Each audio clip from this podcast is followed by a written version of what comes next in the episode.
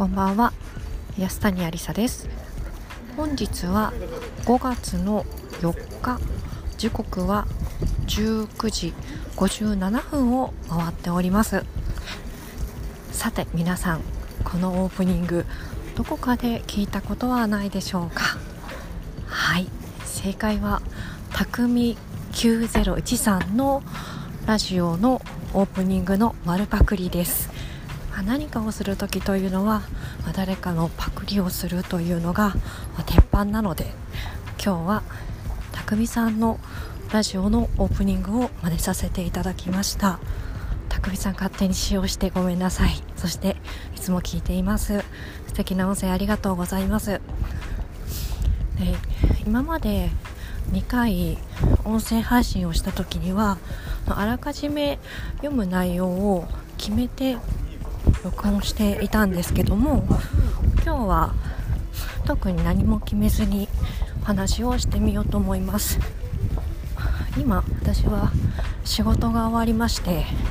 ちょうど最寄り駅から自分の家までとことこ歩いている状態です。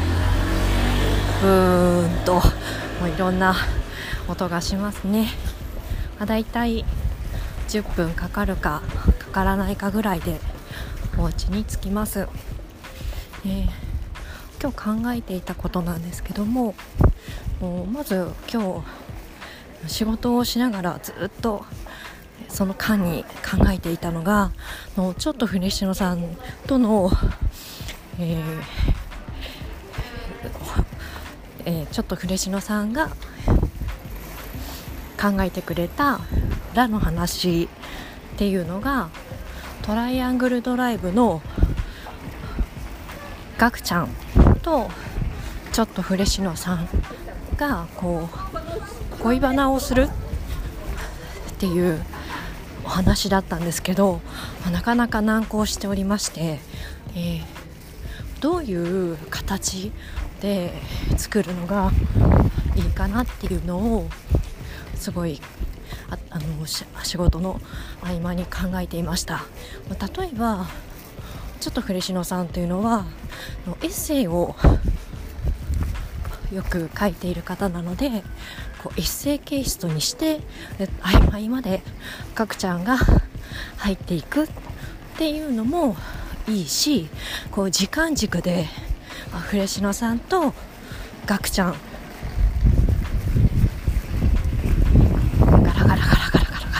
嬉野さんと逸見嬉野さんと矢作嬉野さんとっていう風にいろんな人がこう時間軸で分かれながら、えー、関わっていってで最終的に一つの物語にするという形式でもいいかなと思ったんですけどでもそれやると結構な量になっちゃうんだろうなと思って今ちょっと模索をしているところです。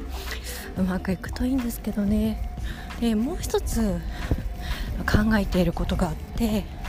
でラの話っていうのはブイーン。うるさいですねこの辺は。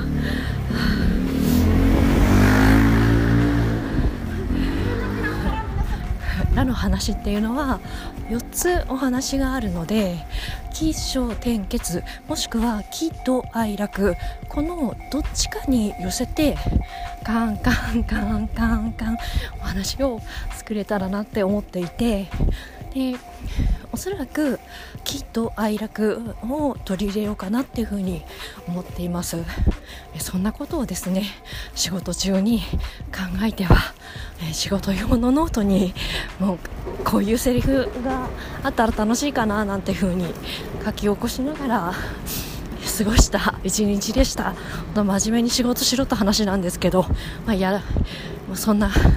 日もあっていいかなっていう感じです。そんな感じで息が怠大になってきました。おやすみなさい。安谷ありさでした。